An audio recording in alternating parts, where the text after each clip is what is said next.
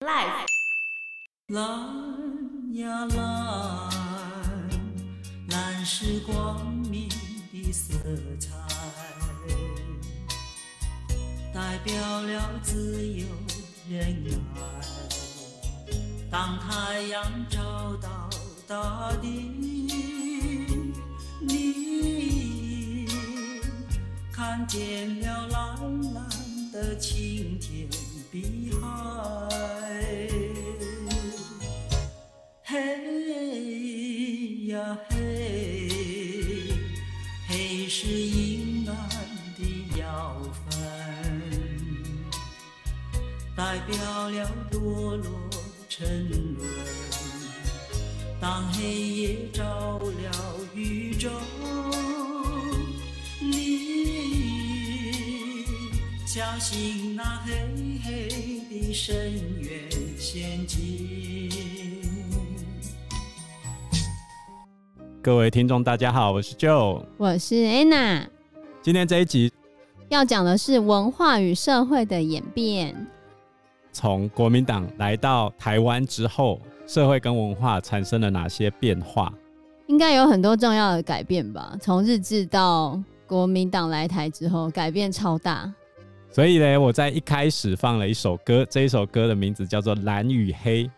这超老超老，没有人听过，没有人听过了。我来念一下这一首歌前几句的歌词。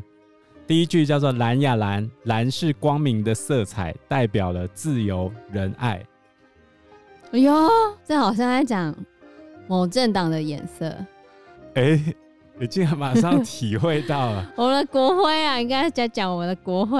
然后第二句话叫做“当太阳照到大地，你看见那蓝蓝的蓝天碧海。”哦，哇，这时候对于这颜色的评价还真是正面。第三句话“黑呀黑，黑色阴暗的妖氛，带妖邪的气氛。”哦，真的哦。代表了堕落沉沦。第四句话，当夜幕笼罩了宇宙，你小心那黑黑的深渊陷阱。晚上就黑啊，怎样黑色的深渊陷阱？所以到底什么黑？对啊，指的是谁啊？这就是国民党刚来台湾之后要塑造出来的氛围。谁是黑？谁是黑？共产党哦，他明明就是红。黑色代表的就是共产党，他会埋藏各种各式各样的陷阱，害你陷入这个深渊沉沦，你就会万劫不复哦。下一次你被发现的时候，已经在绿岛了，唱绿岛小夜曲啊、哦。没错，谁叫你要去相信共产党呢？所以，我们从民国四五十年代开始谈，这个时候的时代氛围就是我要反共。然后嘞，倡导台湾独立的人也要解决。那他要解决的人也太多了吧？三合一敌人。那时候有搞台独的吗？那么早的时候、欸，哎，后面才有吧？我听好，当时候搞台独的跟宣扬共产主义的基本上是重叠的。是啊。所以嘞，在民国四五十年代的时候，最热门的电影啊、小说的创作都是跟反共有关。那时候是不是有很多那种？打仗的电影啊，然后讲到最后就是要反攻大陆，拯救水深火热的同胞们。还有什么写作文写到最后，好像都要加这几句之类的。所以我一开始放的这一首《蓝与黑》，其实就是一部抗战电影的主题曲。它的原著小说更是号称为四大抗战小说之一。现在应该。同学都不会去接触到这些反共文学，离我们实在太久远了。所以我来介绍一下这本小说到底在写什么。好啊，他在写什么？他的故事主角叫做张行雅，醒是醒过来的醒，亚洲的亚，张行雅。男主角是吗？对，他从小在姑姑的抚养下长大。然后他有一个青梅竹马，就是十五岁遇见的美丽活泼的女主角，叫做唐琪。十五岁，十五岁交女朋友很合理吧？不能太早，太早那不行。十五岁交女朋友这样很合理，十五岁就国三，国三交女朋友很合理啊。哪有？你现在国三这边交男女朋友的时候，老师们都会说，嗯，好，可以吧？十六岁就好了。哦，好了，爸妈没意见，我就没意见啊。然后接下来他就一见钟情。虽然两情相悦，但是没有顺利发展。结果后来，因为才十五岁啊！哎、欸，十五岁以前就可以结婚了，好不好？哦，对哦，那个年代，以前女生的适婚年龄是从十二岁开始算的哦。太夸张，太合理了，太夸张了。后来他们就是有一些误会，渐行渐远。后来抗日战争就爆发了嘛，张行雅就离开了天津，加入了抗日军的行列。哦，啊，不过他也没有打死掉，就一路随着国民政府后撤到重庆，然后继续在大学的政治系就读。他在重庆的期间认识了司令的女儿，叫做郑美庄。司令的女儿，哎，有权利的，而且还定下婚约哦。因为他的学历不错嘛，再加上一些人脉，所以他最后还当上了参议员。哦，那打完八年抗战之后，知道发生什么事情吗？下一个事件，国共内战啊，没错，真的哦。重点是他是宣扬抗共思想的参议员哦。哦，所以这个角色就很符合当时候的时代设定嘛。对啊。结果呢，他这时候跟美妆开始对生活啊、未来的看法产生分歧。可是他有这样的地位，都是因为美妆啊。有一部分。明明就很大部分，结果这时候他辗转得知了唐琪的消息，初恋情人。重点在下一句话，嗯，了解到他这些年也是以他自己的方式支持着抗日反共大业，而且他还发现当初两个人分开是因为一场误会，但是因为他已经跟美妆有婚约了嘛，所以他跟唐琪两个人必须保持适当的距离。哦，要保持社交距离就对了。哎、欸，当时候社会不能乱搞，好不好？哦，是这样吗？然后后来国共内战失利，张欣雅就带着美妆撤退到台湾嘛，还意外摔断了一只脚。结果美妆来到台湾之后，他就选择另嫁他人。哈，他被美中棒散了，因为前面的一些吵架那些的、啊。哦。结果他来到台湾之后，又跟唐琪。恢复了联系，哼，这时候他了解到，他最爱的就是那个反共抗日的唐琪，旧爱还是最美。但是呢，这时候唐琪已经答应前往滇缅边区担任医护人员，这样很危险哎。最后嘞，张行雅在唐琪要离开之前向他告白了，然后被发卡了吗？你是个好人，可是我不能跟你在一起。唐琪 说：“OK。”哈，然后嘞，唐琪答应他什么时候会回来？你确定他回得来吗？所以回答就是可的。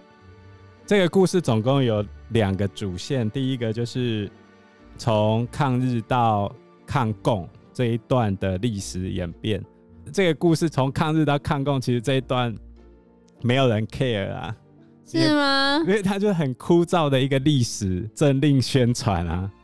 但是呢，为什么这一部小说可以翻拍成各式各样的电影啊？因为有爱情啊，因为有爱情，这三角恋。答对了，太棒了！大家都把重点都不是在，不是那个时代背景，重点是在度过这难过的时空，然后发展出多么颠沛流离的爱情。没错，这时候还有一个很重要的事情，就是，请问你这部电影它用什么语言拍出来？国语。没错，哈，竟然不是台语，因为这时候正在推行国语运动。如果你用台语去讲的话，啊、就会被罚钱啊。在教室外面还要加一个“我要说国语，我不说方言”。我记得那时候国语运动的时候，你只要说闽南语或者是原住民语或者是客语，反正就是不是国语的话，就会被罚，要挂个牌子啊，在走廊还是哪个地方之类的。所以台湾的方言从这时候开始被严重打压，一直到现在会能够流利的听说方言的人越来越少。对啊，这里其实还有一个小小的插曲，其实，在民国四五十年代的时候，台语片还是很厉害的哦。我们台湾曾经被誉为世界前三大的剧情片制造地。我记得有一段时间的那个台语片很红啊，而且还有台语版的《赛德克巴莱》哦，他是到雾社去拍，而且还详细考究当时候的那些装备啊、原住民的穿着啊。那些的都有，四五十年代的时候，对啊，那是台语片最兴盛的时期。可是到了一九七零年，就是民国六十年之后，开始迅速没落。迅速没落的原因有很多，那早期的时候有讲过，因为国语运动嘛。对啊。再来第二个就是开始进入彩色时代。然后呢？台语片早期都是黑白黑白的，然后。在政府强力宣传台语片等于黑白等于低俗的，讲台语是比较低俗不入流的，在这种情况之下，到一九七零年代之后，就造就了我们台语片迅速没落掉。哦，所以都是政策导致的了。还有技术的变化，政策跟技术变化同时演进，国语就是彩色的、高级的、高端的享受。台语方言就是相反，一直到现在啊，我这样讲一个很简单的，为什么我们金马奖、金曲奖、金钟奖的司仪不全部用台语或客家话，甚至用原住民语去颁奖？因为他们不会讲。怎么可能不会讲？哦，你一定找得到会讲这些话的人啊！可是你凭什么？就你现在已经很难打破那个国语霸权的了，我觉得就是这个样子。一九五零年代之后，在国语霸权树立的同时，另外一批人也来到台湾，对台湾的文化影响非常深远。谁呢？驻军在台湾的那一批人。哦，美国人。答对了，那他们把他们喜欢的音乐跟文化，同时也输入了台湾。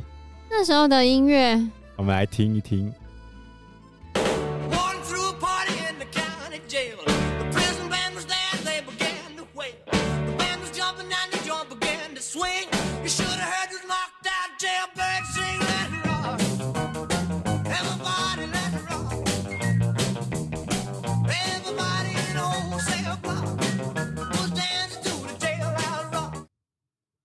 这是谁的歌啊？猫王哦，答对了。我也只知道猫王，乱讲然后就中了。美国的猫王啊，还有英美各国的流行乐曲就大量传入台湾，比如说 Beatles。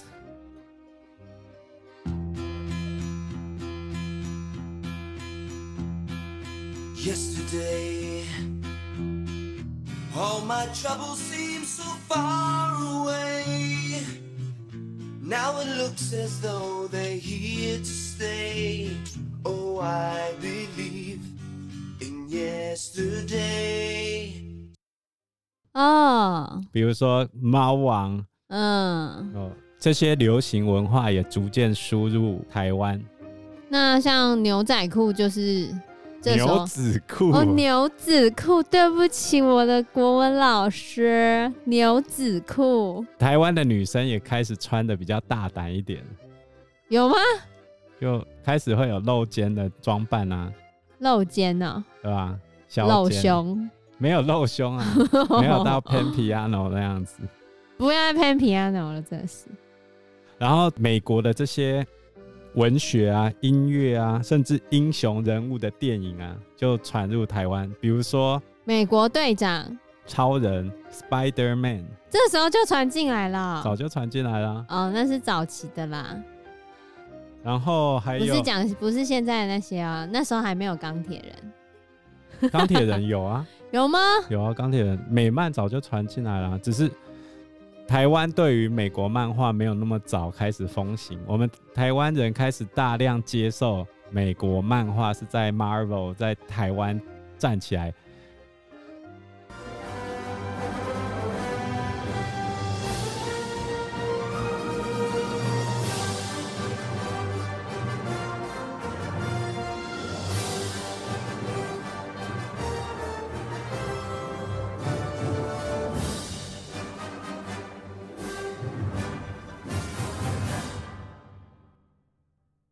在 Marvel 在台湾站起来之前，台湾比较熟悉的是蝙蝠侠跟超人。哦，是 DC 系列的。嗯，不过这对美漫不熟的人可能很难了解两边的差异啊。简单来说，就是 DC 的英雄人物跟 Marvel 的英雄人物两个会有很多雷同之处，只是长得不太一样。他们是在平行时空，差不多意思。那美国的文化传进来之后，其实也影响到台湾的文学创作。比如说，我举个例子，白先勇有听过吗？有。他有一本小说叫做《孽子》，有听过？哦，孽子，他不是在演同性恋的吗？对啊。我们第一次在文学界里面去谈同性恋议题的，就是这一本书。还有以儿童文学为主的子敏，他也是他的著名著作叫做《小大肠》。小太阳啦，哦，林良就是子敏哦，好好笑哦，原来是这样，对不起。哦，因为他的名字叫做林良嘛，所以我们骂人的时候都骂说江西小太阳嘛。我不要翻译，这样不太好。有兴趣的人自己去查江西的简称就好了。美国文化除了文学、电影之外，还对我们的审美观有很大的影响。我们认为好看的，就是白吗？然后五官要立体深邃，眼睛一定要大。哦，对，要双眼皮。对啊，这种就是受到就是欧美文化的影响，然后要瘦的。可是欧美又没有喜欢瘦，no no no no no，他们就喜欢瘦，真的吗？他们在这个时期希望的身材是芭比身材啊，哦、oh，是后来有一些人觉得这样太病态了。你去看模特出来走秀，哪一个是胖的？是因为好莱坞他们后来开始觉得这样太病态，其中代表人物就是珍妮佛劳伦斯。他曾经公开批评这种审美文化，所以他不要刻意减肥。所以在美国跟台湾关系最好的这段时间里面，美国文化就彻底的融入台湾的社会之中。所以一直到现在，我们台湾的社会还是非常受到美国文化影响。我们超爱看美国电影。对啊，所以我们的电影常常都会是好莱坞。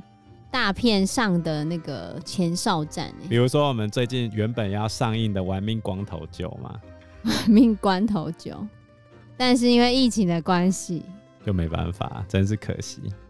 对啊，然后到了民国六十年代之后，我们陆续遇到了很多外交困境，比如说退出联合国啊，然后跟美国断交啊，所以在这一个时代里面，我们台湾人是非常困惑的。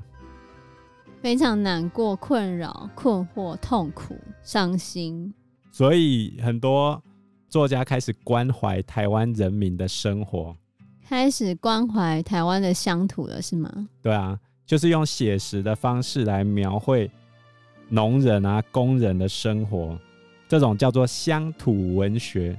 像什么呢？比如说黄春明的。儿子的大玩偶哦，这我知道。我以前以前我的老师有给我们看过这部电影，来介绍一下这一部电影的剧情吧。我记得那一部电影，它里面有三个故事。那儿子的大玩偶呢，是其中一个故事。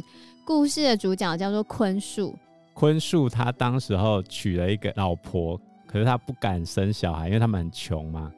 可是他老婆怀孕了。原本他们打算要把孩子堕胎掉，不过他后来想起他，因为有去看美国电影嘛，前一个时代不是台湾人很喜欢看美国电影嘛？对。他曾经在美国电影里面看过一种人叫 Sandwich Man，就是前后各夹一个广告看板，嗯，然后直接把叶配塞到你面前啊。他跑去跟剧院经理毛遂自荐，就对了。对对对。他那时候等于直接就是在帮剧院做活动广告的宣传，就人体广告看板就对了，直接在你身体的前后挂海报。可在那个年代呢，这样子的行动广告看板好像是大家看不起的，而且他还要化妆成小丑的样子。这个工作对当时候人来说太新颖了，就好像你回家跟你妈说：“我现在要去当 Podcaster 或者去当 YouTuber。”我妈会说不错啊，就是你已经成年了，然后你跟他讲说我我不工作，我要去搞这个。哦，不行，那我妈应该会骂我。可是他那是有钱的啊，你当网红又还不一定有钱。你如果那个流量没有上来，然后你的 podcast 没有人听的话，就没有钱了。因为当时候的广告效益，他也不知道到底是怎样啊。哦，所以有一天他被剧院经理叫去，他就以为自己要丢掉那一份工作了。哼，结果剧院经理只是跟他讲说：“哦，没有了，我要你骑脚踏车。”怎样骑脚踏车？就以后不用化成小丑当那 Sandwich Man 了？没有，就一样啊，就是带着广告看板，然后骑着脚踏车，这样可以走远一点，看看效果会不会比较好。这样。哼。不过嘞，因为这中间他跟他老婆有发生一些冲突争执，因为他压力也很大，面对家人的不谅解，然后老婆还会酸他说。你看，你画成这个样子，就跟儿子的大玩偶一样。而且他把妆卸下来之后，他儿子就哭了。这一件事情就是发生在经理跟他讲说叫他骑脚踏车嘛，然后他很开心就回去跟他的老婆讲这件事情。然后讲完之后，因为他儿子认不出他，他儿子就哭了。那儿子那时候还很小嘛，对不对？所以后来他。只好默默的走到房间里面，再把自己的小丑妆给画上去。好难过，所以电影海报标题是“把欢笑带给儿子，把眼泪留给自己”，真伤心。哎、欸，像儿子大玩偶，其实就是在表现底层人士要的并不多，他们只是要要一个温饱、稳定的生活嘛。可是可能因为种种的关系而面临。生活上的磨难。如果讲到这个乡土文学，就让我想到有一本书叫做《做工的人》。哦，现在有被改编成电视剧啊，就是以小人物为背景来写嘛。对。然后另外一部就是《火神的眼泪》，其实我觉得也很有这种味道。啊。它也是基层的消防员的生活嘛，然后遇到台湾雕的，遇到台湾刁民。台湾最美丽的风景就是人和刁民。不过乡土文学它主要是聚焦在农人跟工人这两个阶级啊。就那个时代还是农业或者是以农业培养工业的时代啊，所以刚好符合时代背景啊。刚好就是从乡村生活逐渐迈向都市生活这种转型的过程啊。那其实大家都活得很挣扎嘛。对啊。